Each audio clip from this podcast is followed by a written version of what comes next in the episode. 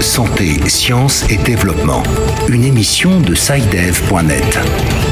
Bonjour, bienvenue dans cette 34e édition de Santé, Sciences et Développement, le magazine de SciDev.net consacré à la science et à la santé. Au micro, Sylvie Acoussan. Cette semaine. Dans l'actualité, l'Afrique a peur. Une émission de télévision française crée la polémique. Des propos malencontreux d'un chercheur sur des essais cliniques en Afrique créent une vague d'émotions. Et puis plein feu sur deux métiers difficiles par ces temps de confinement, les travailleuses du sexe et les conducteurs de taxi-moto. Nous retrouverons nos reporters au Burkina Faso et au Togo pour un point sur les techniques d'adaptation. À suivre également nos rubriques traditionnelles, cette semaine, Kesako tentera d'explorer les liens entre le Covid-19 et le paludisme. Et puis nous retrouverons Bilal Taïrou en toute fin d'émission pour l'agenda scientifique de la semaine à venir.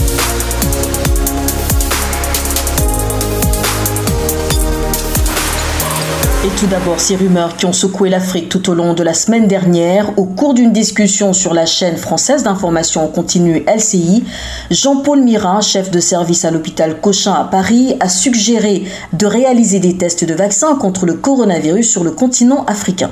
Depuis, les réseaux sociaux passent en boucle cet échange et les tweets sur le sujet n'en finissent plus de partager l'émotion qu'ils soulèvent. Certains membres de la diaspora africaine en France ont même appelé leurs parents au pays pour leur demander de refuser de prendre part à tout recrutement en vue d'essais cliniques sur le continent. Le sujet a monopolisé l'attention sur Internet et de nombreuses personnalités africaines, dont les anciens footballeurs Didier Drogba et Samuel Eto'o, se sont exprimés sur la question.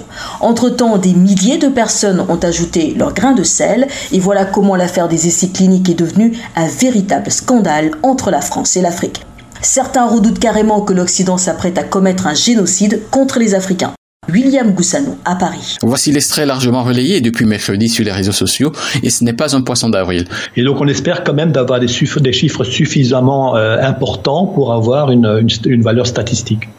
Si je peux être provocateur, est-ce qu'on ne devrait pas faire cette étude en Afrique où il n'y a pas de masque, pas de traitement, pas de réanimation, un peu comme c'est fait d'ailleurs euh, pour certains, certaines études dans le sida, où chez les prostituées, on essaye des choses parce qu'on sait qu'elles font elles sont hautement exposées. En effet, sur la chaîne LCI, les professeurs Loche et Mira ont échangé ces propos qui ont scandalisé les Africains et bien d'autres personnes de par le monde. Des réactions vives allant de la dénonciation de propos racistes au complot génocidaire sont diffusées par les internautes sur WhatsApp, Twitter ou Facebook parce que nous ne sommes ni des rats de laboratoire, ni vos cobayes. Nous disons non à vos vaccins en Afrique. Je suis Lady Sonia, une digne enfant de l'Afrique. Et je dis non, je refuse que le continent africain soit utilisé pour tester le vaccin du Covid-19. Non, l'Afrique n'est pas le laboratoire du Covid-19. C'est donc une mobilisation sans précédent contre les essais cliniques en Afrique qui se construit sur fond de colère et de vives protestations. Les Africains semblent être vent debout contre cette campagne qui a maintenant très peu de chances d'aboutir. Face à ce lever de bouclier, les états-majors des institutions dont dépendent ces deux médecins ont rapidement fait amende honorable en publiant leurs regrets. Les deux professeurs Loch et ont également présenté leurs excuses publiques. William Goussano à Paris pour Santé, Sciences et Développement. Autre motif d'espoir en ce qui concerne la mise au point d'un remède contre le coronavirus. Cela se passe maintenant au Sénégal. Le professeur Moussa Seydi, chef du service des maladies infectieuses et tropicales de l'hôpital de Fana Dakar, a assuré cette semaine que les patients de Covid-19 sous traitement avec de l'hydroxychloroquine guérissaient plus rapidement, promettant d'y associer dans les prochains jours de l'azithromycine afin de parvenir à de meilleurs résultats. Les patients sous traitement spécifique tels que l'hydroxychloroquine guérissent plus vite. Nous l'avons constaté. Mais comme j'ai eu à le dire, en matière de science, la constatation seule ne suffit pas. Il faut faire des recherches poussées avant de valider une attitude a déclaré le professeur Moussa Seydi lors du point quotidien sur la situation de la maladie au Sénégal. Nous l'écoutons. Les patients sous traitement guérissent plus vite. Nous l'avons constaté. Mais comme j'ai eu à le dire, en matière de science, la constatation seule ne suffit pas. Moussa Seydi, chef du département des maladies infectieuses et tropicales de l'hôpital de Fana Dakar, en conférence de presse cette semaine retour sur les conséquences du Covid-19. Cette maladie a complètement changé les habitudes au sein des communautés, cela on le sait. Mais en plus, comme de nombreux experts l'ont fait remarquer, le confinement, qui est une conséquence de la pandémie, ne s'accommode pas toujours des modèles de société en Occident. Exemple, la situation des conducteurs de taxi-moto. On les retrouve au Cameroun, au Nigeria, au Bénin, mais aussi au Togo. Les difficultés qu'ils éprouvent comprennent l'absence de sécurité sociale, mais aussi un risque sanitaire accru du fait de la proximité avec les clients.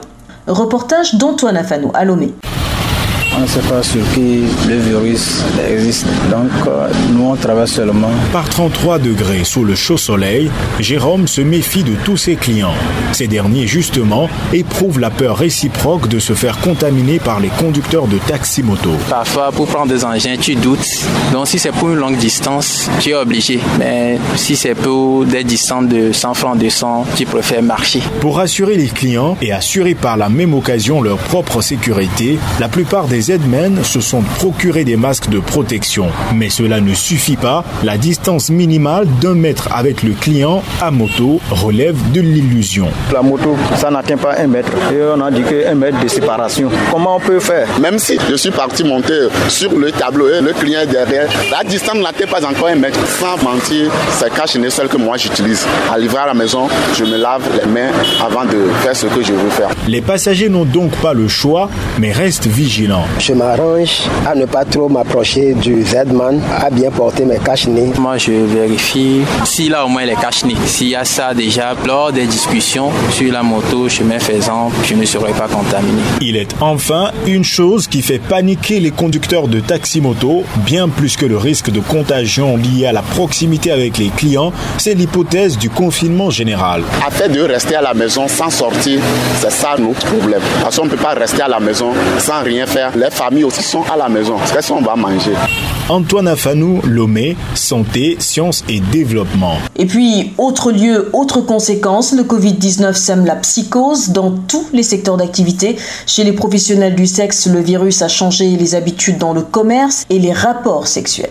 En plus du VIH-Sida, les vendeuses de charme redoutent désormais la maladie. Constat à Ouagadougou d'Abdelaziz Nabaloum. Il est 18h au terrain Miramar de Tampouy, dans l'arrondissement 3 de Ouagadougou. Comme à l'accoutumée, les travailleuses du sexe ont déjà envahi les lieux. En plus du VIH, elles redoutent désormais le coronavirus. Avant tout rapport sexuel, chaque client doit se laver les mains ou les désinfecter à l'aide d'un gel hydroalcoolique posé devant l'hôtel Bel Air. Au-delà, cela, il faut porter un masque pour éviter toute contamination. Ruki est une professionnelle du sexe.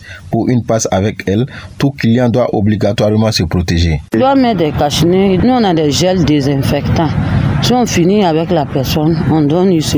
Si c'est douché fini, on lui donne de se désinfecter avant de partir. Nous, on a des, parce qu'on a des désinfectants. Après avoir fait le rapport, on met dans le coton, on nettoie nos cuisses, entre nos cuisses là, on nettoie avec ça parce qu'il y a des gens sales. D'autres sortent jusqu'au matin et puis venir faire le rapport avec vous. Cas d'avant son charme au quartier Nagré de la capitale, faire l'amour par derrière et réduire au maximum ses partenaires sexuels sont ses astuces pour ne pas être exposé au coronavirus. Pour les propositions, en tout cas, on se protège. Bien vrai que nous, on sort la nuit, c'est débrouiller. Et avec le coronavirus, c'est pas facile. On se protège. Moyen de visite. Souvent, les clients même nous appellent. On appelle, ça fait peur. On voit des gens qui sont malades.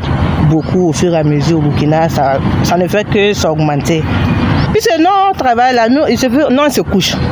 Donc c'est compliqué. On ne peut pas savoir s'il a ou il n'a pas. Pour éviter la propagation du coronavirus au sein des professionnels du sexe, les premiers responsables de la clinique Irelon Plus spécialisée dans la santé sexuelle des travailleuses du sexe multiplient les campagnes de sensibilisation à leur profit. En attendant un remède contre le coronavirus, les professionnels du sexe jouent la carte de la prudence. Abdel Aziz Nabaloum, Ouagadougou, pour Santé, Sciences et Développement.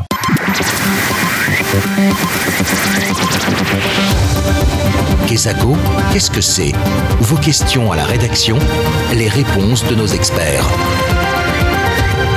Bonjour, je suis Jean-Marie Nkoussa, j'appelle depuis Yaoundé au Cameroun. Le continent africain fait également face à la pandémie de coronavirus. L'Afrique, surtout la région subsaharienne qui est déjà touchée par le paludisme. Est-ce que le paludisme est un facteur aggravant pour la pandémie de coronavirus en Afrique? Quelles précautions particulières faut-il prendre en cette période de coronavirus quand on souffre de paludisme? Merci. Notre question cette semaine nous vient de Yaoundé au Cameroun. Le paludisme figure parmi les premières causes de mortalité en Afrique. Est-ce que cette maladie peut favoriser une infection par Covid-19, une pandémie qui sévit également sur le continent? Pour en parler, notre correspondante à Yaoundé, Béatrice Cazé, est avec nous. Bonjour Béatrice. Bonjour Sylvie, bonjour à tous. Voilà Béatrice, c'est cette question qui préoccupe notre auditeur. Le paludisme peut-il être un facteur aggravant pour la pandémie du coronavirus en Afrique? En effet, Sylvie, on se pose tellement de questions au sujet de cette pandémie qui fait des ravages à travers le monde. Pour répondre à l'auditeur, j'ai posé la question au docteur Steve Olivier Oba. Il est chargé des programmes à la Cameroon National Association for Family Welfare, Fonds mondial. Sur le plan scientifique, plus concrètement, est-ce qu'un patient atteint de paludisme est plus sensible ou est plus vulnérable au, coronavirus? Je dirais, je ne peux pas me prononcer maintenant, il faut des études probantes. Mais ce qu'on peut dire tout de même, c'est que la présence du paludisme d'une manière ou d'une autre diminue la réponse immunitaire ou diminue au moins l'immunité de manière relative de la personne. Et donc en fait, cette diminution d'immunité peut favoriser l'expansion ou la multiplication des, des signes liés au coronavirus. Donc du coup, ce sera vraiment hasardeux de s'y lancer et de dire tout de suite que voilà, il y a un lien direct entre le paludisme et le coronavirus en ce qui concerne la symptomatologie. Mais bon, voilà, on peut toujours spéculer en se basant sur les éléments de fait qu'on a pour l'instant. Quelles précautions particulières faut-il prendre en cette période de coronavirus quand on souffre de paludisme? Ce sont toujours les mêmes précautions. On sait, il faut euh, continuer avec la lutte euh, des gîtes larvaires. Ça veut dire que euh, être dans un environnement où il n'y a pas la favorisation de multiplication, du, disons, de l'anophèle. Et puis maintenant, dans le cadre de notre santé, continuer la lutte contre le paludisme tel qu'il est. Donc ça veut dire dormir sous une mettre de la propreté, éviter les eaux stagnantes et tout ce qu'il faut dans le sens de la lutte antivectorielle et de toutes les luttes autour du paludisme. Donc pour moi, je pense qu'il n'y a pas de précautions particulières quand on a le paludisme pour prévenir euh, le coronavirus de toutes les façons. Le paludisme étant une maladie curable, mais je crois que si on est atteint du paludisme, il faut tout de suite aller vers un, centre médical pour se faire soigner.